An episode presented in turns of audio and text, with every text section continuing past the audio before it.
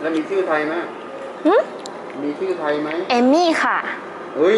ชื่อไทยก็ต้องมะลิดิ ฮะ ไอ้นี่ได้ไงล่ะเออก็ชื่อต่างชาติชื่อไทยก็ต้องมะลิฟักทอง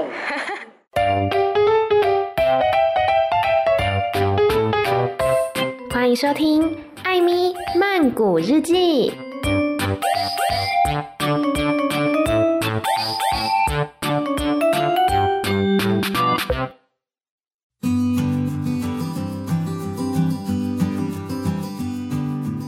瓦迪嗨，米娜哈，欢迎收听《艾咪曼谷日记》。今天又到了艾咪跳一下的单元，今天要跳去哪里呢？要来分享我在上个月底的时候去苏梅岛的旅游经验。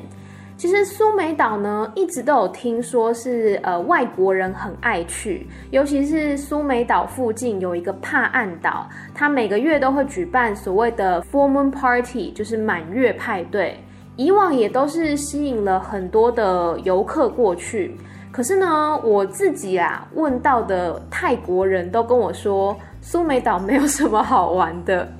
总之呢，就是八月底的时候去了一趟苏梅岛嘛，也尝试了蛮多新东西。这一次一样分成食衣住行娱乐来跟大家解析一下。那如果说有想要看我的旅游过程的 vlog 的话呢，也欢迎到 YouTube 搜寻艾米曼谷日记。应该是这一集 podcast 的首播，隔天就会更新影片了。好啦，那我们就开始吧。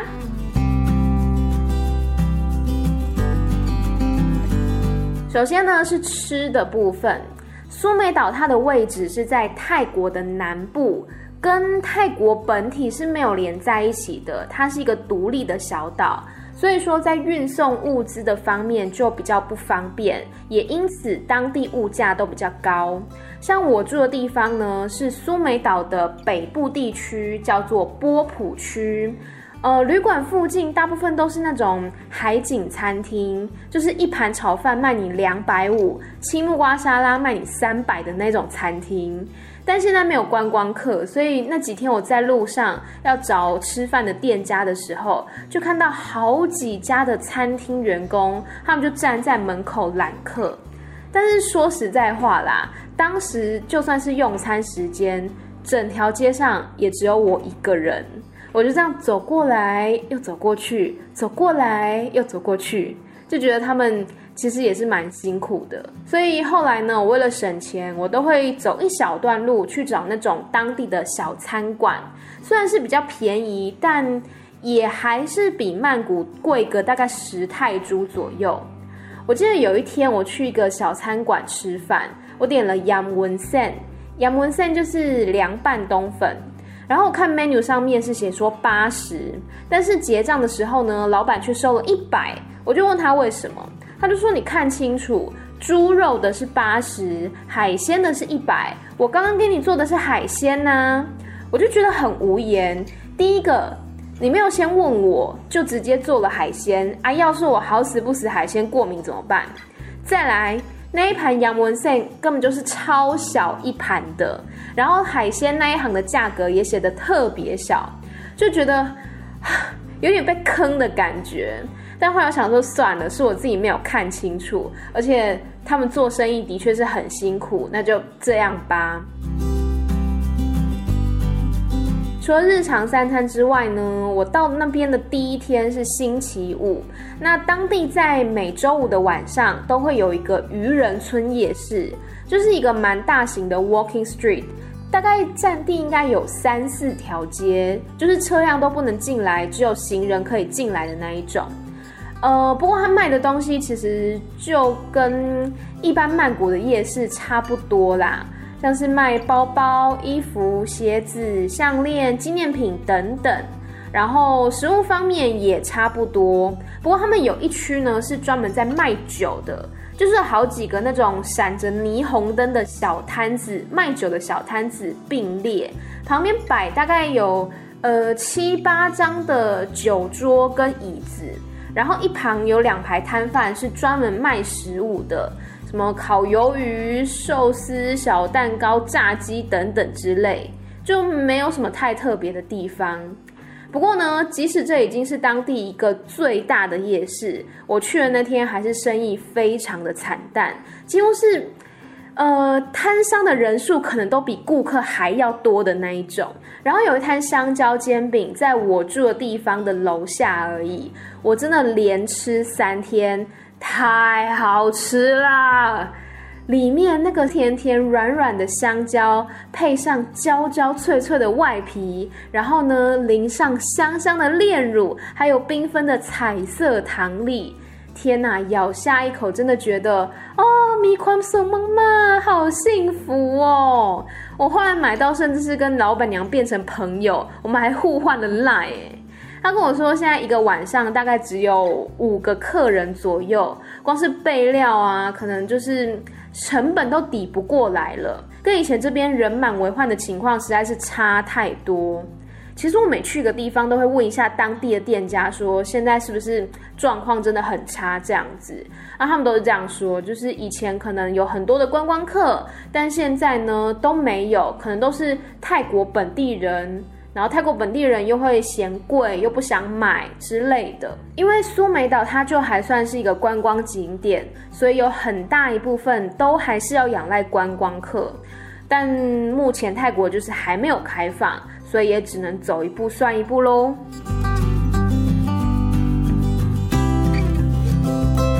再来呢是衣服方面，不用我多说吧，去海边就是要穿泳衣，做好防晒。不过如果你到当地再买也是很 OK 啦，毕竟整条街上都是卖泳衣的。然后这边也有很多的药店，我本来还有点疑惑，想说，嗯，为什么那么多药店？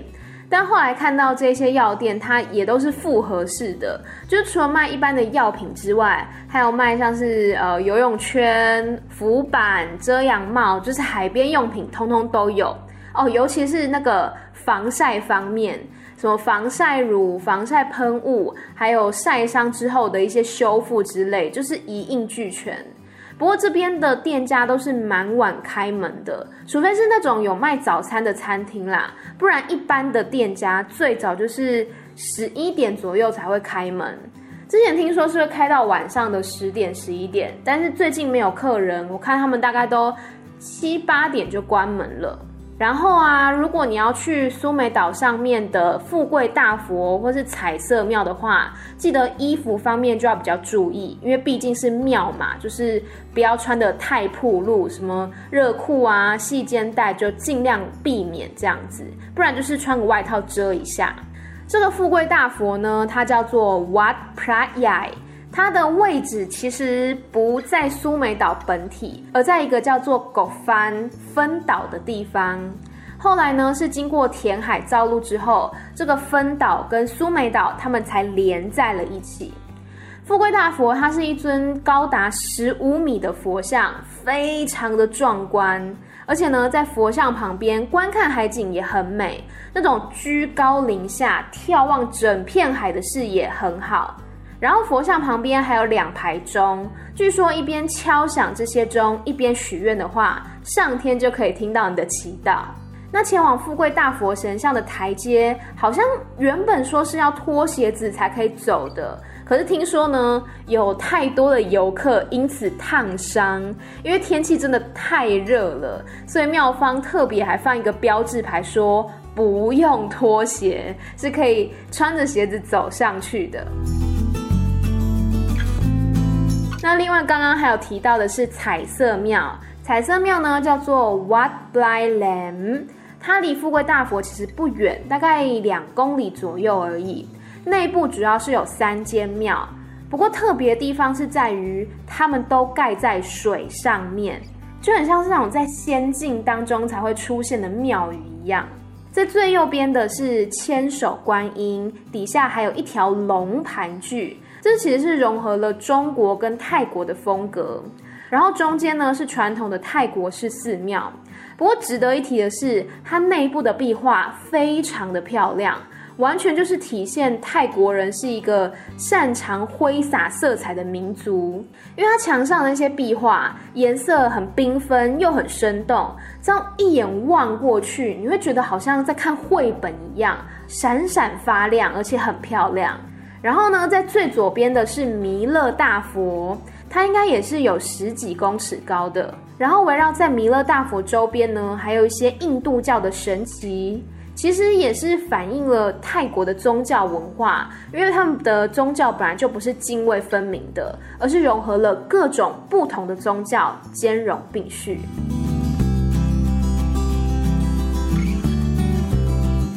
一般来说呢，我出去玩的时候，通常会选择住青旅，如果一个人去的话啦，而不是住旅馆或饭店。因为我只有晚上睡觉会待在住的地方，所以我并不是这么的注重这方面。但这一次呢，我是订一个离波普海滩大概两分钟距离的旅馆，订了旅馆的海景房，早上醒来就面对大海这样子。因为我觉得说玩水嘛，衣服啊、泳衣啊可能会湿哒哒的。如果说住青旅，很多人一间的话，好像比较不方便一点。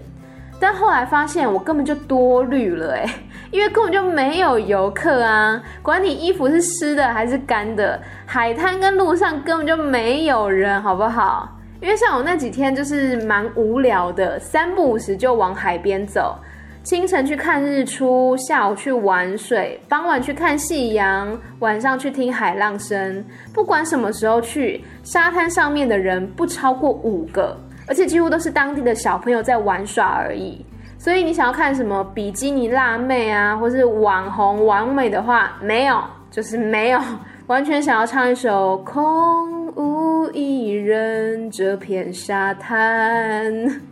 但是我不知道是不是只有波普海岸这样子，还是整个苏梅岛都这样。因为比较多人喜欢去的海滩是苏梅岛的东南方，有一个叫做查汶海滩的地方，另外还有像是呃湄南海滩之类的。听说以往都是比较热闹的点，可是我那几天有问一个摩托车司机，他跟我说现在不管是哪一个海滩都非常安静，不像以前就是到处都可以看到观光客。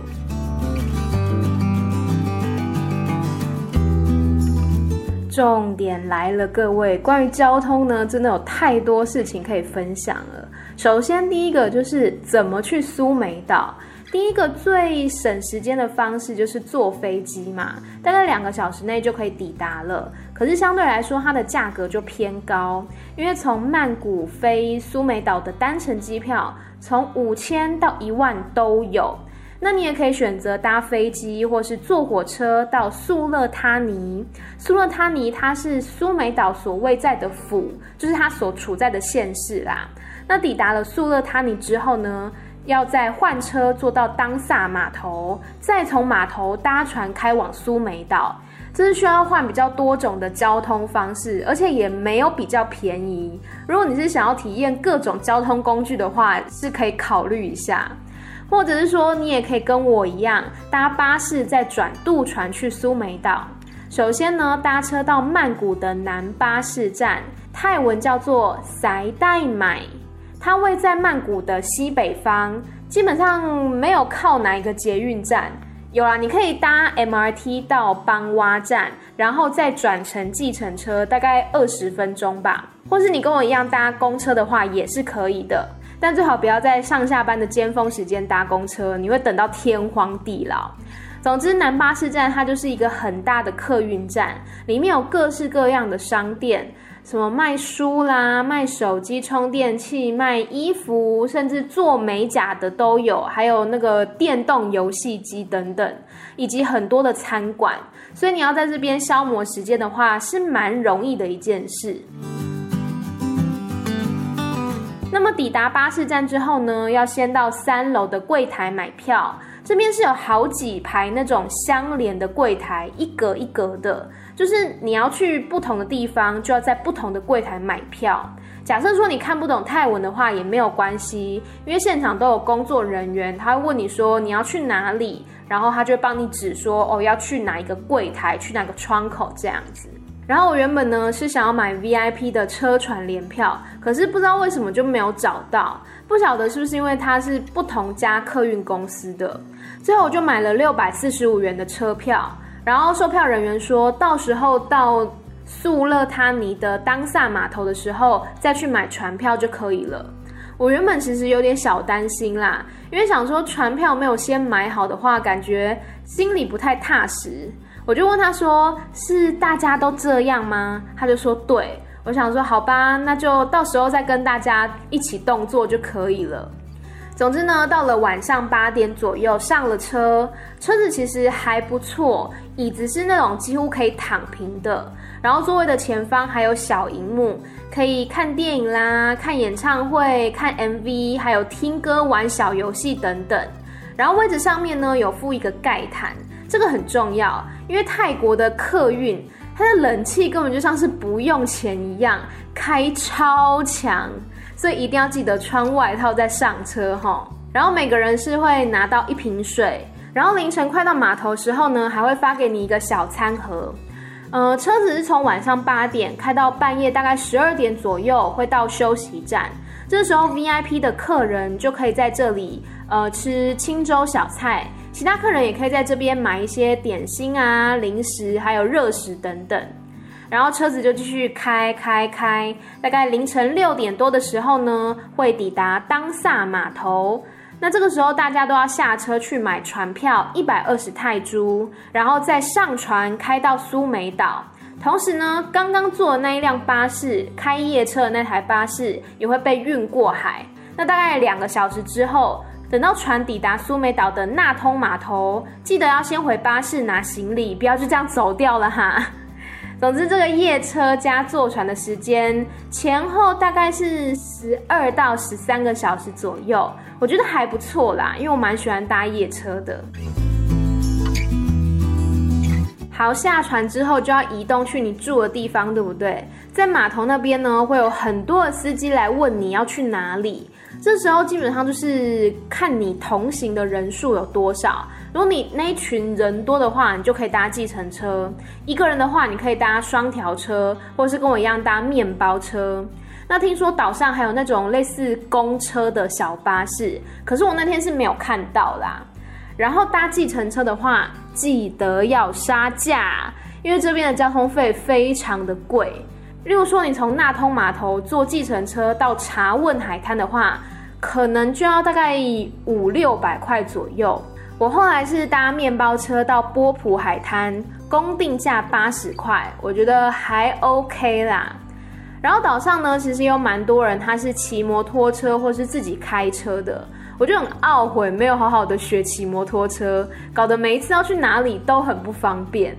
因为有一天我要去那个富贵大佛跟彩色庙，然后在路上呢等了大概半个小时吧，我都快要被热晕了，也没有看到任何的双条车或是小巴士，我就去问附近便利商店的店员，他就说呢，现在因为没有游客，所以小巴士跟双条车也几乎没有在路上跑了。正当我绝望的时候，有一个摩托车司机大哥就骑过来，我们就开始议价。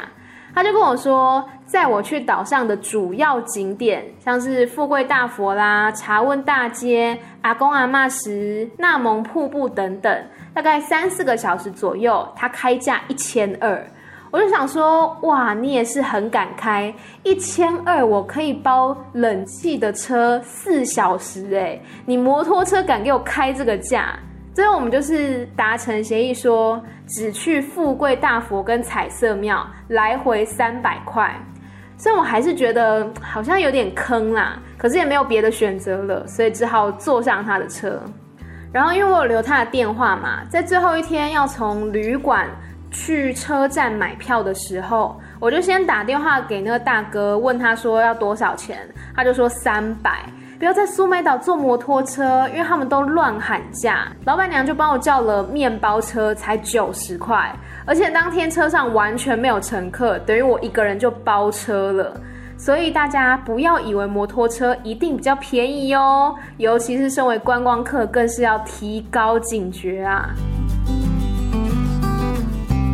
那刚刚讲到最后一天要回曼谷的时候呢，要先去买票，去哪里买呢？叫做。Bokoso 在 Google Map 上面的名字应该是 Koh Samui，就是苏梅岛的英文名字。Bus Terminal 这个就可以找到了，就是苏梅岛当地的巴士总站。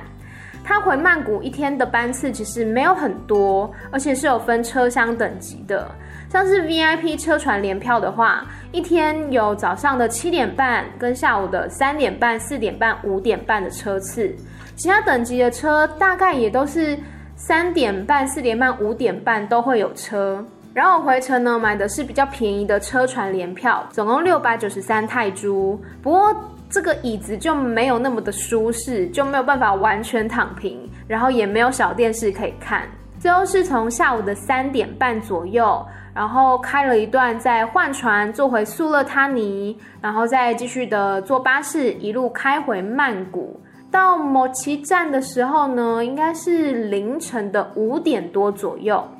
哦，然后要回曼谷的这台车啊，你上车的时候，工作人员就会问你说你要在哪里下车。那有人在我第一天搭车的那个塞代买南巴士站下，而我呢是直接坐到了终点站某奇。可是其实某奇客运站跟某奇捷运站又有一点小距离，大概是两公里。然后这边的摩托车司机呢，直接就给你开价六十泰铢，在两公里。我觉得也是有一点小贵。总之，不管是往返苏梅岛或是在岛上的交通，如果你想要省钱的话，那就是需要花比较长的时间，然后呢也比较麻烦一点。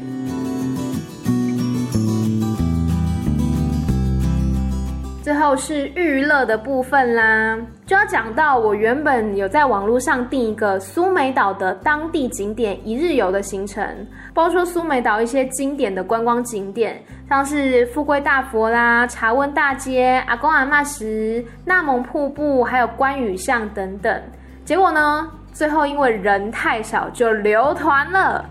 我后来就不死心哦，我直接走到大街上，问了当地那种旅行社，问了四五间，说有没有苏梅岛当地的一日游行程。他们就说现在没有，只有去龟岛或者像安通国家公园这种离岛的行程才有。我就觉得心很累，感觉没有去到这个苏梅岛当地的一日游，好像就少看了很多东西。主要是多出来了整整一天，我不知道时间要怎么样打发啦。那除了这个被取消的行程之外呢，我第三天还有安排一个是安通国家公园的一日游行程，我是在某个旅游 App 上面订的，但是后来感觉好像直接到当地的那种旅行设定是比较划算一点，前后差了应该也有三四百左右。不过呢，我其实还是蛮喜欢这个行程的。当天大概是早上的八点钟左右，就会有面包车沿途接这个行程的游客上车，然后大家一起去码头。到码头附近呢，就要先缴三百泰铢的上岛费，小孩好像是一百五的样子。然后大家就会去换上泳衣，还有穿救生衣等等，之后再上快艇开到第一个定点去浮潜。这个船大概是要开一个多小时左右，所以上船之前呢，船员就会先给大家吃晕船药，我觉得还蛮贴心的。然后呢，这是我第一次浮潜，我真的，一下水的时候就大尖叫，就有一个缅甸船员叫做 Jason，他就一直陪在我的旁边。我大尖叫的时候呢，他就一直安抚我的情绪，用泰文跟我说：“不用怕，不用怕，麦动格罗啊，麦动格罗啊。”可是我还是一直很激动，因为我小时候有溺过水，所以还蛮怕水的。可是又很想玩，然后我又不习惯用那个浮潜的面罩，所以我就一直觉得说不行不行，我要沉下去，我要沉下去，我不能呼吸了。然后我就一直跟 Jason 说，我要回船上，我要回船上。就后来，Jason 他就直接拖着我游过了大半片的海域，一直到一个比较低洼的地方，我可以双脚踩在地板上，我才冷静下来。现在想想真的是蛮对不起他的，遇到我这个鬼吼鬼叫的外国游客。然后后来呢，在 Jason 的带领之下，我才慢慢的习惯戴着面罩用嘴巴呼吸。其实把头探到水底下，看到水中生物的那一刻，还是蛮感动的，因为真的很漂亮。只是有点可惜的是，我觉得水有一点浊啦，可能是过度开发吧，我也不知道。然后我想到一件很有趣的事情，就是我有买一个水下摄影机，然后当时在水中要拍的时候呢，就不知道为什么一直拍不了。我就突然变得不怕水，然后呢也不怕用嘴巴呼吸，就在水里面呢很冷静的一直在调整我的相机。我当时就觉得哇，这种想要拍照的执念执着真的是蛮惊人的，可以让我这个超怕水的人一下子突然忘记了恐惧。第二个行程呢是去安通国家公园看风景，这边其实有点辛苦，是因为。大家大部分都是穿夹脚拖，因为水上活动嘛。可是这个行程呢，它是需要走一点路，还有爬楼梯的，所以穿夹脚拖的话是会有一点痛跟危险啦。像我们同行就有人他不小心跌倒，所以是要特别注意的。不过这里真的很漂亮。尤其是非常著名的景点山中湖，那个颜色呢是闪闪发亮的翠绿色。导游就有说这边是禁止游泳的，因为它是国家公园嘛，是被保护的区域。结束了山中湖的行程之后呢，就到了一个有点像是度假村的地方来吃午饭。哦，对，然后像。刚刚去国家公园，或者说到度假村吃饭的这种行程呢，都是坐船到不同的岛上进行活动。而进入每个岛上的时候呢，也都要戴口罩跟量体温才可以进去。好，那在这边吃了一顿简单的泰式午餐之后，我原本是想要休息一下打发时间，结果呢被导游游说去爬这边的小山，他说大概是五百公尺而已。可是像我这种完全没有在运动、没有在爬山的人，哪里会知道五百公尺到底是什么概念呢？我大概爬了第一段阶梯之后，我就立刻后悔，因为它阶梯很高哎，就对我这种腿短人来说真的是太辛苦了。所以我爬了一段阶梯之后，我就立刻转身要下去。然后刚刚浮潜陪在我旁边的船员 Jason，他就一转头发现我不见了，他就大喊我的名字叫我回去。他就是跟我说，上面真的很漂亮，很漂亮，不去的话一定会后悔。我就牙一咬，想说，好吧，来都来了，那就去看看吧。然后在爬的过程当中呢，Jason 就是不断的骗我说，再五分钟，再五分钟就到了。可是我每到那个每一百公尺有一个观景台的时候，我都会瘫在那边说，不行了，不行了，我要下去了，我不行了。但最后，终于是在历经了无数个五分钟之后，抵达了最高峰。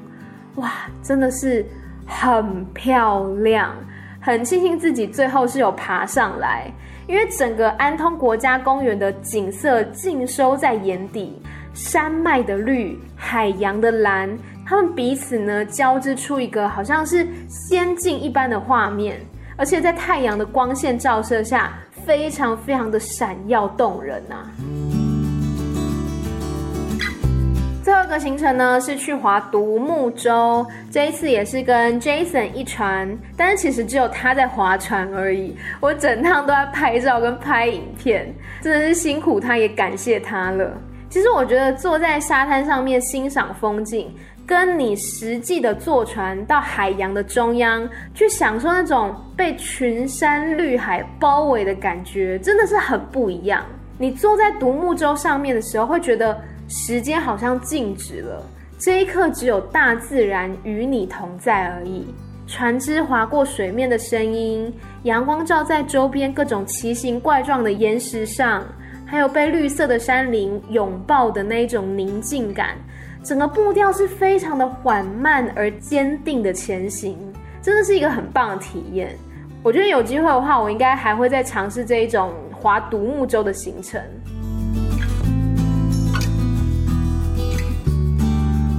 好，刚刚呢，按照十一住行娱乐分享了很多这次旅行的心得，但其实老实讲，我觉得这一趟旅行不是玩得很痛快。第一个是因为。游客真的太少了，觉得很寂寞。不管去逛夜市、逛沙滩，或者去拜拜，到处都空荡荡的，完全没有那种度假的热闹氛围。第二个是我本身就是一个蛮难闲下来的人，不是说我一直都很认真还是怎样，我还是会耍废。可是耍废的时候不会是空坐在那边，我可能会划手机啊、看影片啊、看书之类的。但我好像没有办法真的做到所谓的 chill，就是坐在海边，然后喝酒、听音乐、听海浪声，我觉得好难哦。我大概坐了十分钟左右，我就觉得，嗯，好哦，现在要干嘛呢？可能是因为我一个人去啦，所以就比较不知道到底要做什么。如果是跟朋友一起去的话，一定就是比较好玩的。第三个呢，是我觉得岛上的消费水平比较高，然后有一些店家就会做生意不诚实，就会让我觉得说这个钱花得不开心、不甘愿。然后最后一个就是刚刚讲过，因为一日游的行程取消了，导致有一些景点我都没有去到。我活动范围主要都在波普区而已，没有到其他的地方，我觉得有点可惜啦。虽然这次去苏梅岛呢，只有短短几天，也没有短短几天呢。如果加上坐夜车的话，我前后加起来有六天左右。反正一路上呢，也是遇到一些让我印象深刻的人。例如说，第一天我在路上找餐馆的时候，就有个男生在大概街道的另外一侧看到我，他就问我说要去哪里，我就说我要去吃饭。然后他就一直跟我说要带我去吃饭，要介绍我好吃的餐馆之类的，并且一直要往我这个方向走来。我就微笑跟他说不用了，不用了，谢谢你，谢谢你，不用了，不用了。然后快步的走掉。最后他还在后面跟了我大概五分钟左右吧。